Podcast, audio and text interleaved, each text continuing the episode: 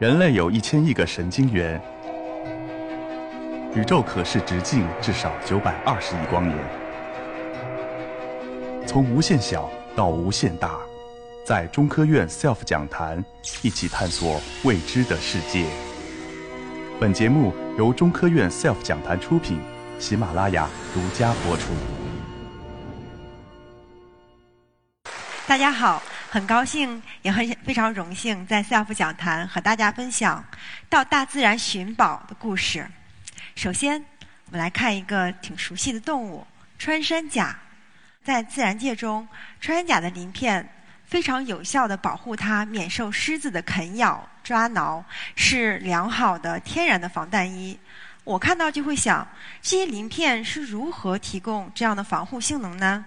先是对单个鳞片进行结构性能的研究，我发现鳞片是层级结构，具有微米级的橡胶片层，以及纳米级的护锁界面，以及纤维丝嵌于基体的结构，这样的结构使得鳞片能够在各个方向上抵御外界作用力的袭击。另外，鳞片的叠覆方式使得体表上各处都是由三层鳞片覆盖，充分提供了它的这种防护性能。这样的结构性能机理呢，可以用来制备用于人体的这种防护衣，例如军用的防弹衣。而实际上，早在1820年，一件由镀金穿山甲鳞片做成的这种防护衣进贡送给了英国的国王乔治三世。所以，仿生材料研究作为这样一个研究者，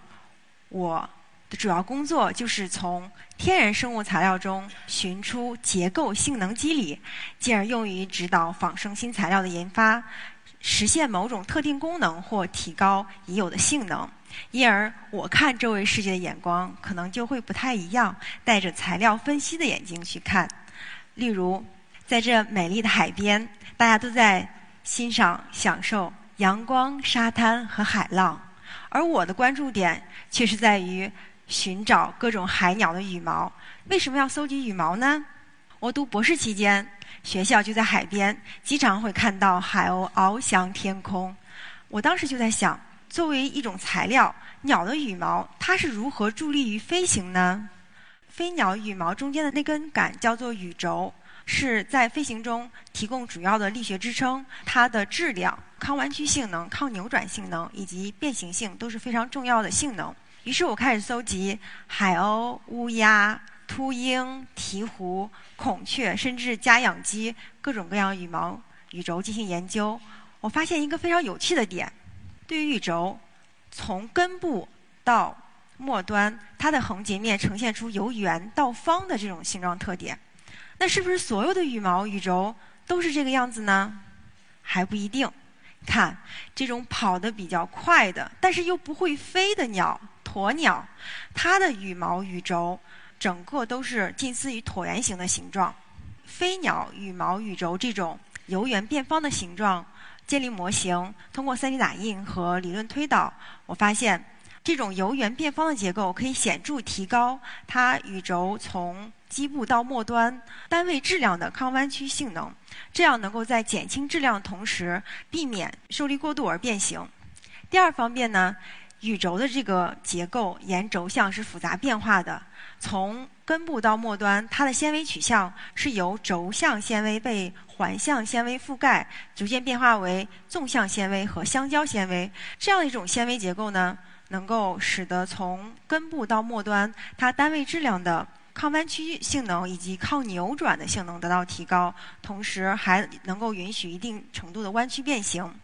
第三点，羽轴的这种夹层结构。外层固体壳包内部多孔的结构也是非常给力。通过这种实验和这种理论分析，我发现羽轴对羽轴末端它的单位质量的平均抗弯强度和抗弯刚度是根部的两到三倍。这是对于羽毛嗯结构和力学性能新的认知。在此之前，还没有从这些方面去进行它的研究和报道。对于羽毛、羽轴这三方面的结构研究，啊，不仅从科学的角度去解释为什么它具有这样的形状，以及是如何通过它的的这种纤维呃微观的结构来实现飞行中对力学性能的要求，使我也更深层次的去理解、敬佩大自然造物的神奇之处，更是对这种航空用的先进复合材料提供有价值的启示，促进我们对轻质高强韧材料的性能追求。所以，仿生材料研究非常有趣、有用。大自然呈现的。生物材料对我来说都是有其使命，实现特定的功能。而我的使命就是探索并阐明天然生物材料实现其特定功能的科学原理，提取出关键的结构性因素，用于指导新材料的研发，来响应各个领域对功能材料需求。例如刚才听说到的这种航空领域对轻质高强韧材料需求，以及医疗领域对生物活性材料的需求。每研究一种生物材料，对我来说都是一个寻宝的过程。虽然绝大部分的时间，我也是都是在呃实验室或者是处理数据做这些事情，但既然是寻宝，总是总是会有跌宕起伏啊惊喜有趣的时光。例如，在我读博士前两年，我的博士导师 Myers 教授，他组队去了亚马逊原始森林探险。临走前，非常严肃给我们说，进了亚马逊。就没有信号了。如果两个月之后我还没有回来，你们就各自找导师完成自己的博士课题吧。看起来呢，他在南北洲呃跟当地土著相处的还算融洽。期间呢，经过一个原始原始热带雨林的时候，被遭遇了不知名的大小爬虫，包括蚂蚁、黄蜂，然后大蛇，还有蜘蛛，还有美洲豹等等。经过各种折磨，再加上披荆斩棘的开路，导师和他的同伴变成了这般的模样。比较幸运的，也捉到了一些食人鱼，测量这种食人鱼牙齿的咬合力，还受了一些皮肉伤。幸运的是呢，导师和同伴都活着回来了，但是我导师本来已经七十岁了，这样看起来好像又老了好几岁。而且还带来了很多有趣的天然生物材料，比如说食人鱼，还有这种和食人鱼共生的、能够抵御食人鱼牙齿的巨华蛇鱼，它的鱼鳞片，还有这种巴西国鸟的这个它的鸟嘴，还有一些鳄鱼的鳞甲片等等。